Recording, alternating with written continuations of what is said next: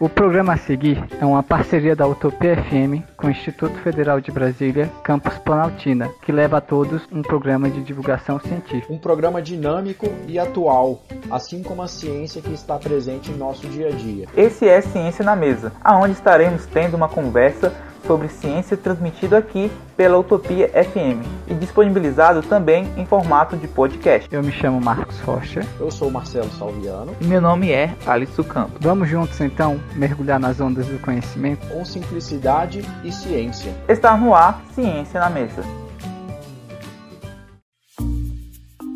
Olá, o Ciência na Mesa já começou. O programa de hoje é sobre jovens cientistas. A curiosidade é uma característica muito peculiar de todo ser humano, principalmente daqueles que estão começando a entender os diversos mecanismos que impulsionam o conhecimento. Mas para que os cientistas de primeira viagem desenvolvam suas pesquisas e habilidades, as instituições de ensino precisam de estrutura e laboratórios. Os institutos federais possuem essa visão de oferecer espaço e capacitação para que pesquisas de estudantes de ensino médio sejam levadas a sério. Com o apoio de professores e técnicos e com a estrutura adequada, muitos estudantes se destacam em busca de inovação e desenvolvimento de projetos que modernizam algo que já existe, ou projetos que desenvolvem do zero. O Conselho Nacional de Desenvolvimento Científico e Tecnológico, CNPq, dá o prêmio aos jovens cientistas que ganham notoriedade através de seus projetos científicos, que em geral trazem benefícios à população. E o Ciência na Mesa tem como convidado no programa de hoje um jovem cientista do curso técnico em eletromecânica integrado ao ensino médio do Instituto Federal de Brasília, campus Taguatinga. Seja bem-vindo, Dimitri Gabriel Chaves Gomes. Dimitri Gabriel participou de um projeto que desenvolve um ventilador mecânico em baixo custo e atua na criação de uma impressora 3D que usa plástico reciclado para fazer criações. Dimitri, como é ser um estudante de ensino médio que desenvolve projetos tão inovadores? A fala toda sua. É, bom, aí é que tá, você falou um negócio muito interessante. Porque eu sendo do ensino médio, fica muitas das vezes até pesado a gente levar essa vida de, de cientista, né? Por assim dizer. Porque você conciliar os seus estudos, ainda mais a gente aqui que, que tem que passar num concurso, poder ir para a faculdade, às vezes fica pesado, mas mesmo assim a gente ainda consegue levar, faz uns estudos ali, geralmente a gente acaba estudando durante a noite, né, para poder conseguir desenvolver durante o dia. Qual o projeto que você está desenvolvendo no momento? Olha, no momento, no momento eu estou com, eu estou desenvolvendo a impressora 3D, né, de extrusão direta, e atuo como, digamos assim, é, ajuda em outros projetos que acontecem no nosso laboratório lá do campo, certo?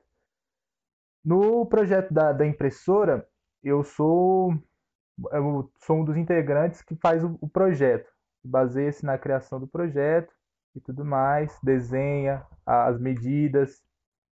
E no, tem um outro no nosso laboratório também participando, junto com esse projeto da impressora de extrusão direta, que é um projeto de extensão que a gente faz tipo que uma, uma fábrica de plástico reciclável ali de fato, esse é o intuito do nosso projeto, dos no... todos os nossos projetos esse ano, a gente pegar plástico, triturar e reciclar. Legal. São quantas pessoas nesse projeto, Dimitri? Olha, no nosso projeto da impressora, a gente está com três bolsistas, né? É, as bolsas do IFB, e dois voluntários. E fora o professor orientador. Né? No projeto de extensão, a gente está com uma, uma, um número maior de alunos, porque entrou uns alunos subsequentes, do curso subsequente em eletromecânica também. Aí deve estar na base de umas sete pessoas assim no total. Ah, legal.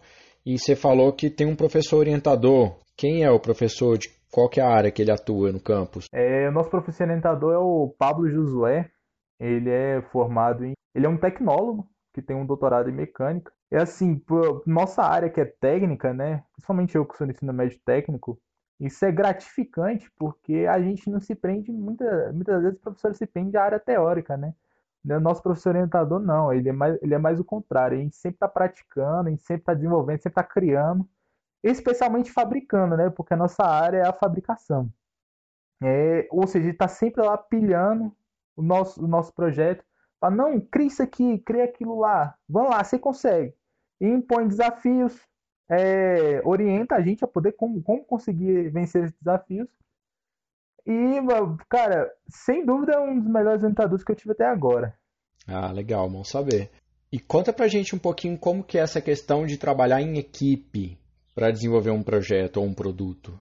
Olha, isso muitas das vezes acaba sendo um grande desafio, porque você juntar, assim, ainda mais a gente está começando agora, juntar cada trabalho de uma, de uma pessoa, de outra, para poder conseguir fazer algo coerente no final, é bem, muitas vezes é bem complicado, mas como a gente já está meio com um grupo ali, sempre um, um, apoiando o outro, cara, isso é a melhor coisa que tem, porque, por exemplo, eu sou da área da fabricação, eu fabrico, construo lá uma, uma estrutura, uma parte mecânica, movimentação e tudo mais. Aí eu tenho um colega meu é, a gente sempre está trabalhando junto, que é um colega do automação industrial, é o meu amigo Oscar. Ele vai lá, aí ele faz a parte elétrica. A parte elétrica, liga os motores, liga a eletrônica. Aí depois vem ele com outro amigo dele. Geralmente isso varia, às vezes é o, o Irã, às vezes é o, o Cadu. E fazem a, a programação para o negócio poder rodar tranquilo. Ano passado, vou dar um exemplo aqui, um exemplo prático ano passado. Ano passado eu construí uma router CNC. Que é basicamente esse princípio de funcionamento é como se fosse uma impressora 3D. Só que em vez de ela construir uma peça adicionando material, ela retira o material, né? Enfim, mas aí eu tinha, eu na parte da fabricação, eu tinha um outro colega meu que estava participando do projeto como bolsista para poder me ajudar na parte de fabricação. A gente passou equivalente ao quê? Uns três, dois meses fabricando o negócio. Aí depois veio o Oscar, com ele e os amigos dele que também estavam no projeto. Na época era ele, o Irã e o Jacó, né? Três pessoas. E cuidar da parte da, da movimentação, assim, é, via software da máquina, né? E foi um grande sucesso, cara. Foi o, assim, o meu primeiro trabalho em equipe que realmente, pô, foi o melhor. Agora fazer uma pergunta aqui pro Dimitri, né? Como está o andamento desses, desses produtos desenvolvidos por vocês, né? Já tem algum protótipo, algo do tipo? Tem a, o meu projeto da, da CNC Router do ano passado. A gente construiu ela, apresentou no evento do Connect IF, né? Lá em agosto. É, foi, tipo assim, passou um monte de, de gente, gostou tanto do projeto, que aí acabou chamando a gente para outros eventos. Por exemplo, naquela época a gente levou a mesma máquina para um evento do, da UNB, que foi o Congresso de Iniciação Científica. Aí lá, o cara, o, o eu esqueci o nome, ah, Sérgio, que era amigo da, da, reitor, da, da reitora da UNB, gostou da máquina, gostou do processo que a máquina produzia e, e pediu para a gente fabricar uma placa pra, do, do, do evento que estava acontecendo lá, né, do Congresso de Iniciação Científica. Aí ah, legal, legal, vamos fabricar, vamos fabricar. Aí a gente foi na, no evento, participou do evento, quando voltou do evento, a gente fez uma placa para eles. Foi uma placa bem assim, bem grandona, de um metro por um metro, com o do. com a logo deles do evento. Assim, então, o, o meu ponto é que o, mesmo a máquina sendo desenvolvida numa escola, por alunos que não tem uma, uma empresa, né, não tem um, uma fábrica, por assim dizer, consegue produzir algo louvável que chama a atenção de várias pessoas.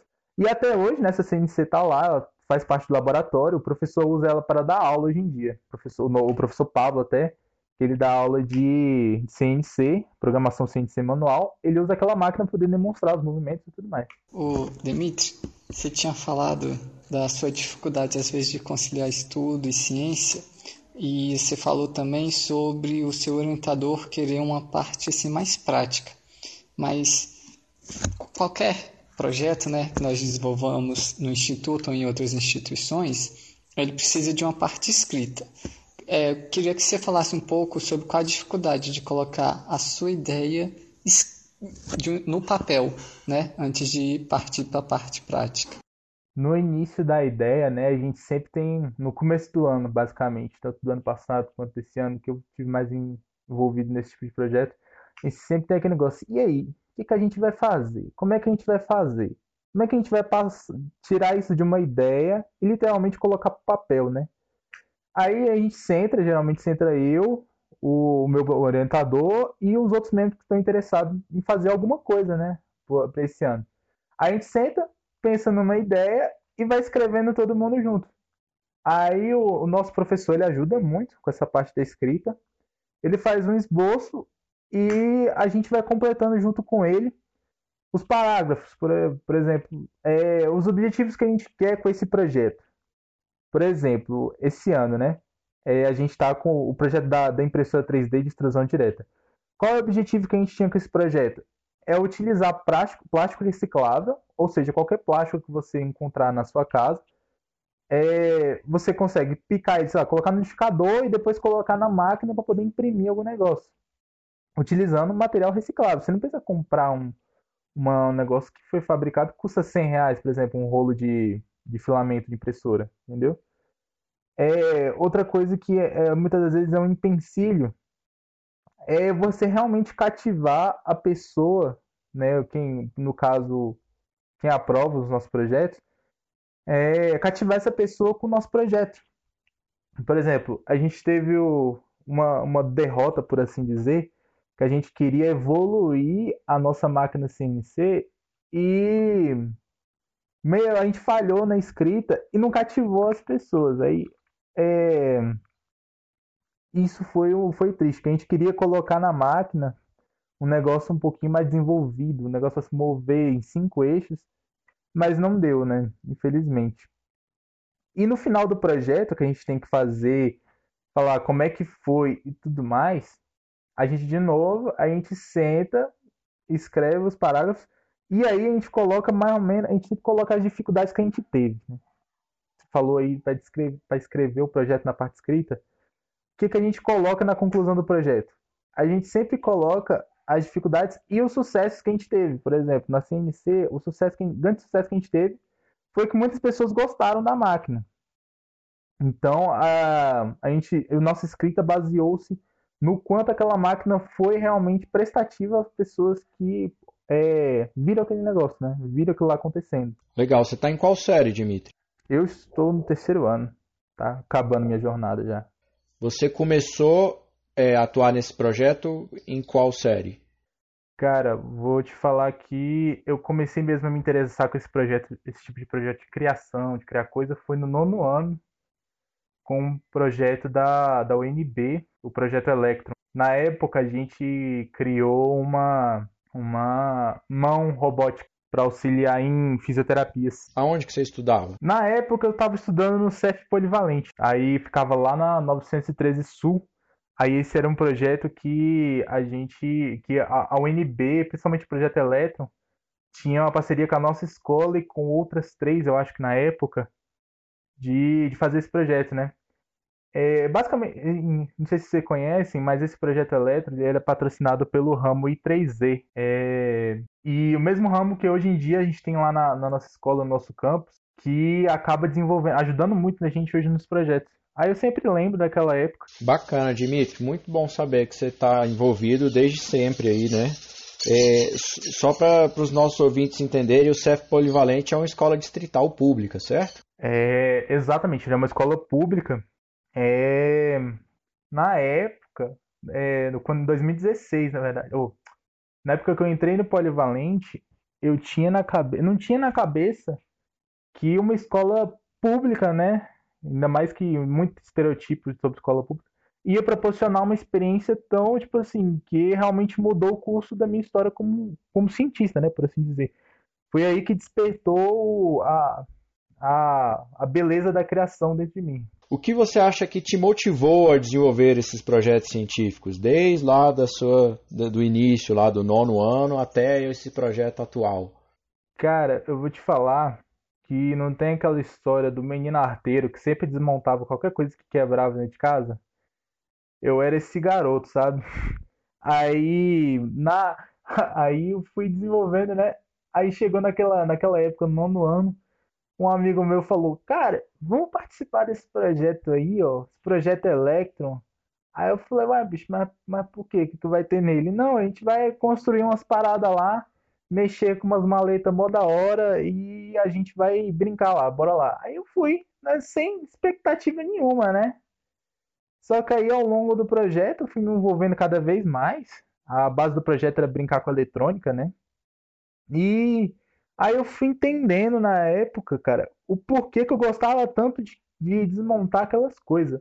É porque eu sempre queria fazer algo útil com elas depois. Entendeu?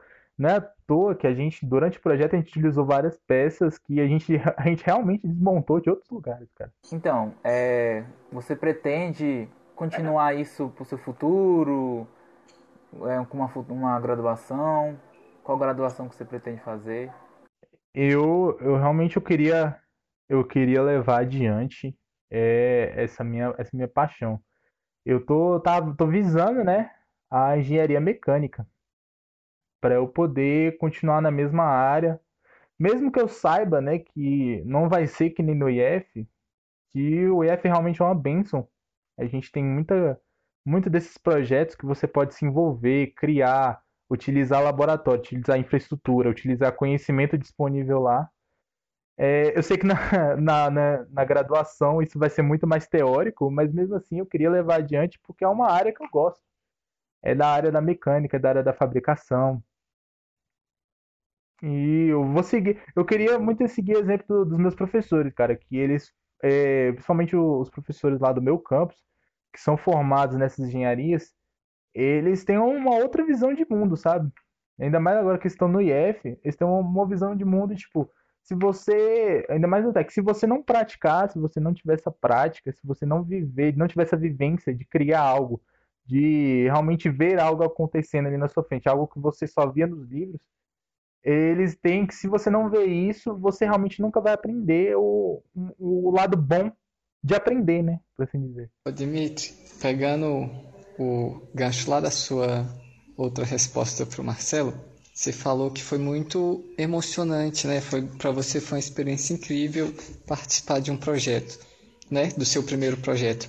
Como é que foi esse primeiro projeto? O que, que você pode nos dizer? E qual foi a sensação de você ter chegado no fim dele ver que deu certo, que isso te inspirou a continuar? Olha, eu vou te falar, o, eu vou dizer eu, como eu disse, eu entrei no intuito de pensar que, era, que isso é uma, realmente uma brincadeira, né? E que realmente foi, só que foi uma brincadeira que foi realmente me abraçando. Ela foi entrando, como é que se diz? Foi me, fazendo a minha formação do que eu sou hoje em dia. Naquela, é, naquela época, naquele projeto em específico, é, primeiro foi apresentado o seguinte: eles tinham uma maleta, na época era uma maleta assim, com um monte de componente eletrônico, que ia encaixando que nem Lego, né? Realmente para brincar. Aí passou assim umas três semanas, o projeto tinha duração de três meses, né? Passou as três semanas, aí eles falaram: olha, a gente vai pedir para vocês pensarem num problema que a sociedade enfrenta hoje em dia e bolar uma solução. Aí, para poder cair né, no que a gente criou, que foi a mão robótica, a gente pensou no seguinte: na época, eu lembro que estava lançando, ou já tinha lançado, o filme do, do Doutor Estranho. Eu lembro até hoje que eu lembro que o, o, no filme tinha, tem uma parte que o Doutor Estranho está fazendo a fisioterapia na mão e usa uma luva com os elásticos assim na, na mão para poder treinar os tendões. Aí eu virei assim pro meu grupo, né? Na época era um grupo de 5, 6 pessoas. E falou, e gente pode criar uma mão aí que força uma, uma, mão, uma luva robótica que força os movimentos na mão. Aí eles olharam para um lado, olharam para o outro. Aí um dos orientadores, né, escutou. Aí falou: Olha, é uma ideia boa. Aí, o que, que foi, aconteceu? A gente foi seguindo com essa ideia. Ninguém tava levando a sério. Na época era nono ano, a gente tinha o quê? Acho que eu tinha 14 anos. Ninguém tava levando a sério. Mas aí, com o tempo, todo mundo do grupo foi se envolvendo. Aí, os, os orientadores, não, isso aqui é um ferro de solda. Liga isso aí e vai soldando aí. Aí, nego foi gostando das experiências que tava tendo. Montar, criar, pesquisar. E no final, a gente tava, tipo, dando pinote lá na UNB para poder montar a, as coisas dentro do laboratório do, do pessoal lá da UNB. E chegou no final, a gente pôde apresentar um negócio na época, realmente, eu admito, foi um, um trambolho, cara. Era um negócio gigante que colocava assim na, na mão da pessoa e eram umas cordinhas que puxava assim. Era um negócio assim bem tosco. Mas realmente, pra gente naquela época, a gente vê aquele negócio funcionando, um negócio que a gente criou, que realmente não tá quebrado, você ligou na tomada e não explodiu, foi a maior felicidade do mundo. Aí a gente apresentou na frente do, dos professores da UNB, dos nossos pais, E foi aí que começou tudo, né?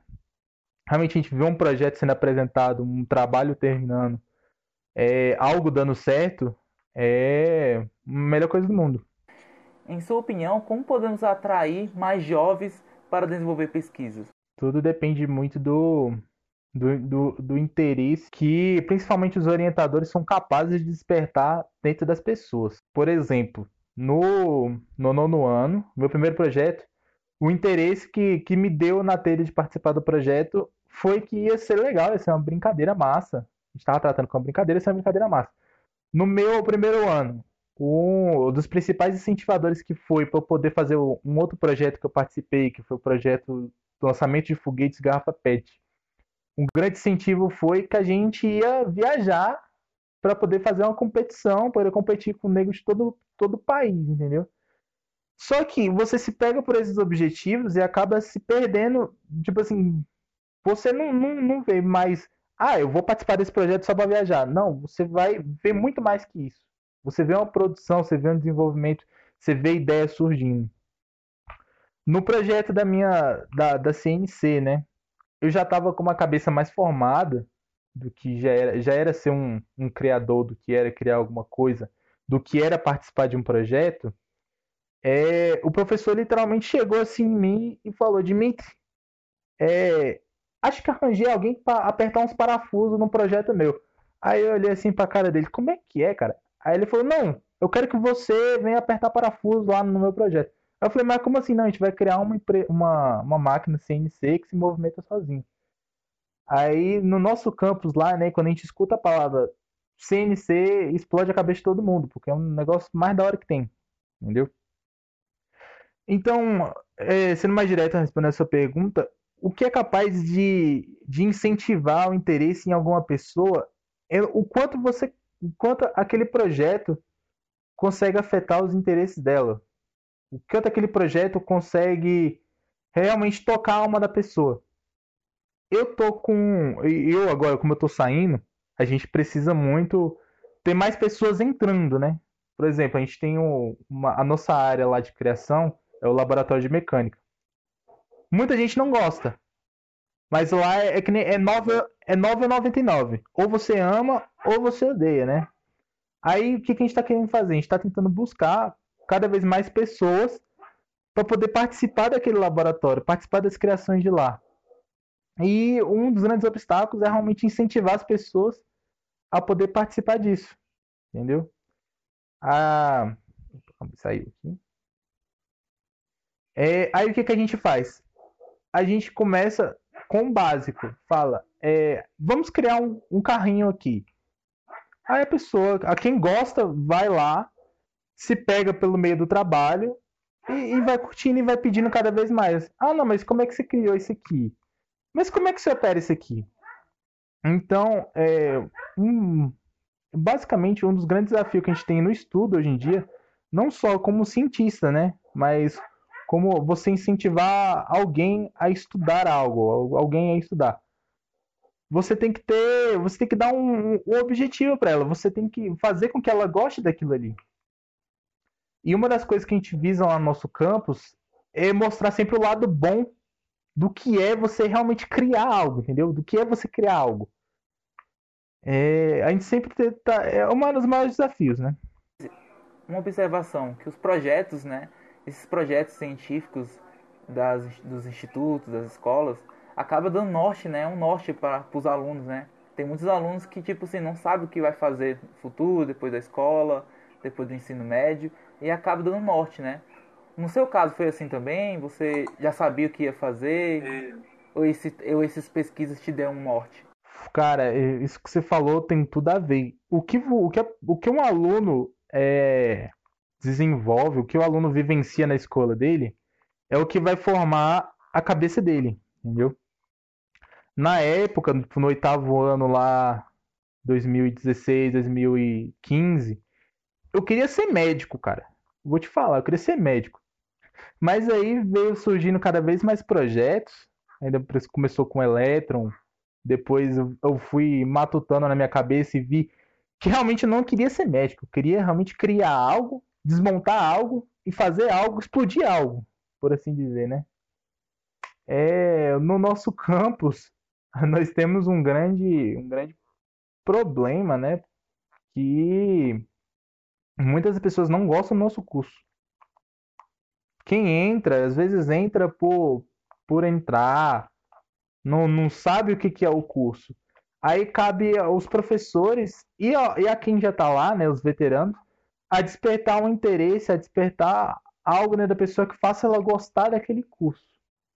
Muitos encontram o seu caminho dentro do curso, começam a gostar, outros não, infelizmente, né? Aí descobrem, realmente descobrem que aquilo lá não é. Hum, ele realmente ele conseguiria estar desenvolvendo algo mais, por exemplo, sendo médico, não, cria, não fabricando peça em laboratório de mecânica. Então a escola ela tem, ela tem um principal papel de formar a ideia do aluno do que ele vai ser, do que ele gosta. Ela tem o papel de, de orientar o caminho dele, ser como um norteador. Muitos professores ajudam isso muito, por exemplo, o Pablo. O Pablo ele mostra o lado bom e ruim das coisas ao mesmo tempo. Ele te dá a opção da escolha. Você escolheu o que, que você quer seguir, o que, que você quer fazer. Eu acabei me identificando mais com a parte da fabricação, com a parte do desenho. Mas até mesmo o Pablo, que é da parte da fabricação, ele ajudou muitos alunos, que eu já vi isso acontecer, a seguir um rumo, por exemplo, totalmente diferente. Né? Ajudou a seguir um, por exemplo, da área, a gente junto com o nosso curso tem o design de moda, né? Ele acaba ajudando as pessoas do design de moda a cada vez se encontrar no, no seu curso, por exemplo. Muito legal ver um projeto desse é, sendo desenvolvido em uma instituição pública, né? Isso, isso é uma coisa que é, a gente precisa divulgar, a gente precisa mostrar, né? Precisa, precisa incentivar os nossos alunos a se envolverem mais, né? A gente a gente está ali numa é, trabalhando com um público, né? Uma faixa etária que está muito marcada pelo desinteresse, né? Está muito marcada é, é, pela inércia, é, por um excesso de, de rede social, por um, um, uma falta de estímulo à aprendizagem mais aprofundada, né?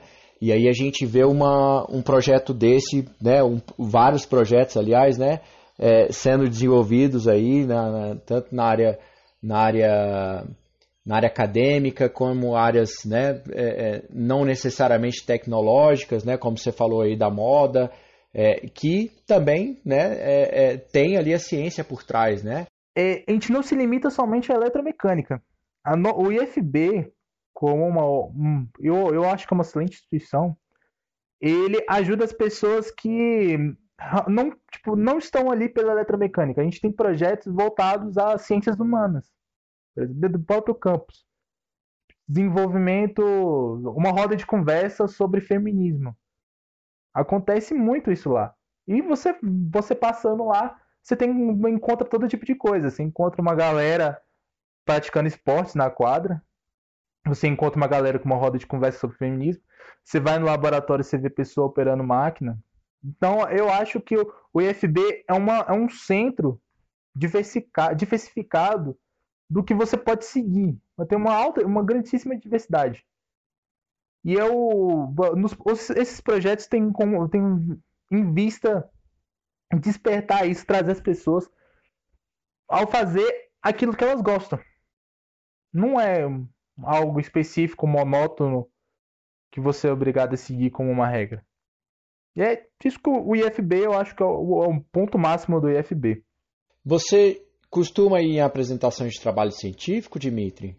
Se sim, é, você pode nos dizer é, o projeto que você levou, qual foi a, a instituição que, que, que recebeu essa, esse, esse congresso, né, esse evento científico. E acredite, muitas das vezes que eu chegava mais atrasado. chamou atenção hum. nesse congresso? Já acontecia de chegar pois é, atrasado. É, é, tratando de eventos, a, no, apresentei projeto, por exemplo, no ano apresentei na UNB o projeto.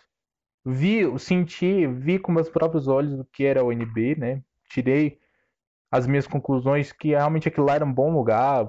Trabalhei lá diversas, diversas vezes, diversas tardes poder realizar meu projeto. É, quando entrei no IFB, o primeiro ano que eu, que eu tive, eu fui apresentar, né, em competição mais especificamente. Eu fui para Minas em um, em um evento chamado Fórmula SAI, Fórmula Drone, na verdade, né? Patrocinado pela SAI. Foi a primeira vez que eu senti na pele o que é você viajar para uma instituição, representar uma instituição e aprender com outras instituições algo que elas desenvolvem lá, entendeu? Uma, um, como se diz, é uma é, é como se fosse uma biblioteca. A cada mesa de, de, de, de pessoa que você passava assim de uma de uma escola que você passava, você aprendia algo diferente. No mesmo ano, eu também participei do de um outro evento lá no Rio de Janeiro, uma outra competição, a Jornada de Foguetes. E o, foi o principal evento, cara, que a gente descobriu o quantas pessoas conseguem trabalhar em equipe, cara. A gente foi, tipo, era no meio do nada. A competição acontece no meio do nada, no Hotel Fazenda. Aí tem 50, acho que, é, 50 escolas por, por, por evento, entendeu? Aí tava lá a gente, mais 49 escolas, todo mundo se ajudando. Era, era, era, embora seja uma competição, né? Seja visto como uma competição, lá não era nada disso. Todo mundo se ajudava, todo mundo queria um melhor do outro e tudo mais. No, no mesmo ano a gente teve o Connect EF, né? O Connect EF 2018. No, o nosso Connect ele é o maior exemplo, né? Do, da maior concentração de desenvolvimento tecnológico que tem do IFB, né? Aí você junta todo o desenvolvimento tecnológico que o IFB faz em um ano e cai tudo lá dentro. E naquele ano eu apresentei um, um projeto sobre robótica e física, que integrava os dois. Aí eu, eu tava lá de gaiato e aprendi umas coisas muito massa. Entendeu? E assim, eu acho que as instituições de ensino, não só o IFB, né? Mas até mesmo escola de ensino fundamental, quando leva alguém para algum passeio, quando é, faz algum projeto, mesmo que seja dentro da escola, é, você acaba descobrindo realmente tipo, o, o que é um, um trabalho é, um trabalho sendo apresentado, que você vê a ideia de outras pessoas. Então, eu acho que quando você vai a algum evento científico, principalmente representando alguém, você carrega toda uma, uma bagagem sobre o que você vivencia na sua escola, por exemplo, na sua instituição. Entendeu? Então eu respeito muito uma, um evento científico e sempre sigo ele é, levando o meu melhor. No Conecta de 2019, eu levei a máquina que eu passei quase cinco meses construindo junto com meus colegas. E pô, foi o maior sucesso que eu tive dentro da IFB. Esse ano, infelizmente, nossos eventos foram foram, por assim dizer, foram cancelados, foram quebrada a programação por causa da pandemia. Mas mesmo assim, a gente ainda busca apresentar nossos projetos ao máximo nas plataformas do próprio IFB, no WhatsApp. A gente, eu converso muito com a com o, nosso, com o diretor do nosso campus, com a reitora, e tá sempre lá, olha, a gente tá fazendo isso aqui, olha que legal, tudo mais. Aí sempre apresentando e espalhando a, a notícia, né? É, compartilhando a, a criação, as ideias e buscando um intercâmbio. O, por exemplo, você citou no início da, se lembrou, né, no início da, da conversa, do respirador, ventilador mecânico de baixo custo que eu também participei esse ano. Um dos maiores dificuldades desse projeto foi conseguir interdisciplinariedade. Porque não era somente um, um conteúdo que só a gente da eletromecânica, da automação, ou da gente que está no nosso campus, conseguiria produzir um, um projeto perfeito, por assim dizer. Um projeto a, algo próximo da perfeição. Então a gente buscou contatos que a gente muitas vezes a gente descobriu em eventos científicos para poder ajudar na construção desse projeto. A gente teve uma parceria com o Campus Ceilândia durante um tempo e conversou muito com a galera da UNB sobre como eles estavam desenvolvendo lá, como é que estava os o é, como é que estava o desenvolvimento deles, como é que eles estavam indo, se eles tinham alguma dificuldade. A gente compartilhou ideias, compartilhou projeto e conseguiu produzir algo louvável no final, né? E já está concluído, no caso, o nosso respirador lá. Eu queria entender um pouquinho melhor a sua, a sua logística é, é, territorial, digamos assim. É, você falou que estudava no Polivalente. Polivalente é na, na Asa Sul, certo? É, e fazia projeto na UNB, que é na, na L2 Norte, né, que é bem longe do, do Polivalente. E você morava onde? você tocou num, num ponto aí, velho, que é. Você tocou num ponto muito engraçado. Porque eu moro em Santo Antônio de Descoberto. Que é Goiás. Que é Goiás. É outro estado. É, é tipo 60 quilômetros da sua escola, é isso? Exatamente. São 66 quilômetros do, do que era o polivalente, no caso. Então, você falou da minha política territorial. Eu levantava, na época eu levantava 5 da matina, ou às vezes 4h40. E ia de carro com meus pais. E saía todo mundo junto na época, porque meu pai trabalhava de manhã. Minha irmãzinha, que minha mãe levava para escola, também estudava de manhã.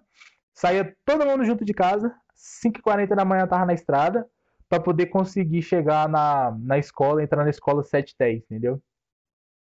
Na época também, na da época do Polivalente, na época que eu, que eu estava lá, eu fazia, além disso, eu fazia um, um curso de línguas, né, no CIL, também uma outra escola pública. E no nono ano ainda fazia o projeto Elétron, que era na sexta-feira. Então eu saía da escola, é, quando o projeto não acontecia lá na escola e acontecia lá na UNB, eu pegava um ônibus até a, a W3 Norte e descia andando até a L2.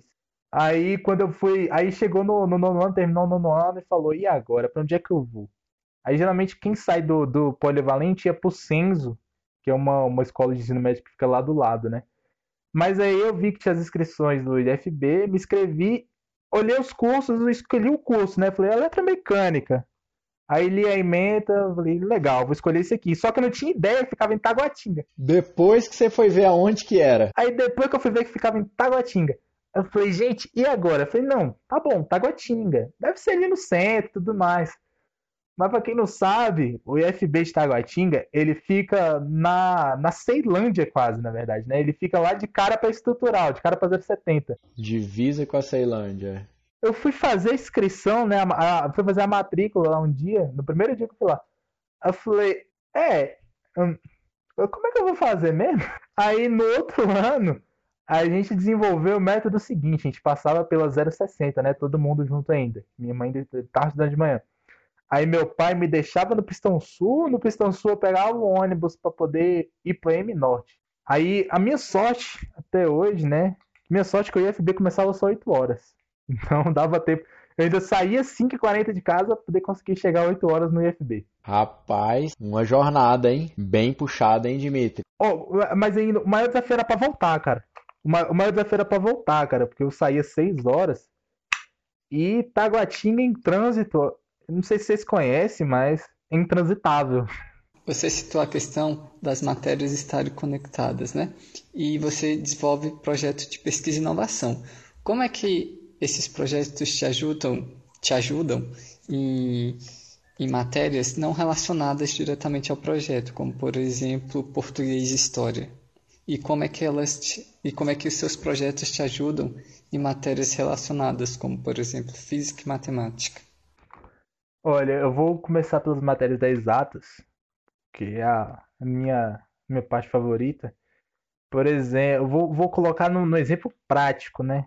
gosto sempre de ser prático. Na construção da CNC ou da impressora esse ano, a gente trabalha sempre com pontos cartesianos. Pontos cartesianos e vetor, né? Porque trabalha muito com vetor de força. Então, para isso, é, para levar de matemática para física, era daqui para ali, facinho. É, agora, quando a gente vai para história, é, português, geografia, a gente consegue, a gente conseguia uma interdisciplinaridade, eu conseguia integrar isso com essas matérias por meio das pesquisas que a gente precisava fazer para poder desenvolver o projeto. Por exemplo, é, poder um, um, software foi criado, foi a gente usava na época, estava pesquisando um, um, exemplo aqui, era o Mac 3. O Mac 3 ele a gente descobriu por meio das pesquisas que ele surgiu lá em 1979 como o primeiro software CNC da época, entendeu? É, aí foi trazendo um pouquinho da história, um pouquinho da evolução, até a gente chegou assim, no meio termo. Não era a última versão e nem era a primeira versão, mas tá ali, era a versão ideal que a gente precisava na época. Em português, né, você citou aí, a gente conseguia trazer o português à escrita. Acho que muito, da, muito da, da minha habilidade de escrita veio da escrita em projeto, para poder escrever o projeto em si.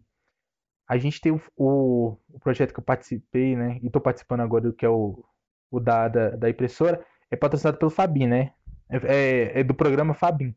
Então tem sempre um processo de escrita antes e depois, que se a gente, literalmente, se não escrevesse direito, não dava, né? Não conseguia. Então a gente teve lá, palavra bonita. É, essa palavra é bonita. Vamos conseguir colocar ela aqui. Vamos alocar. Vamos aprender um pouquinho de, de gramática e colocar aqui. Então sempre é necessário, né? A gente nunca a gente consegue, a gente nunca consegue fazer, escolher um, algo para fazer e esperar que seja só o que a gente quer. Por exemplo, eu gosto muito de, de, de exatas, mas eu não posso esperar que o meu projeto envolva só cálculos matemáticos e física, entendeu?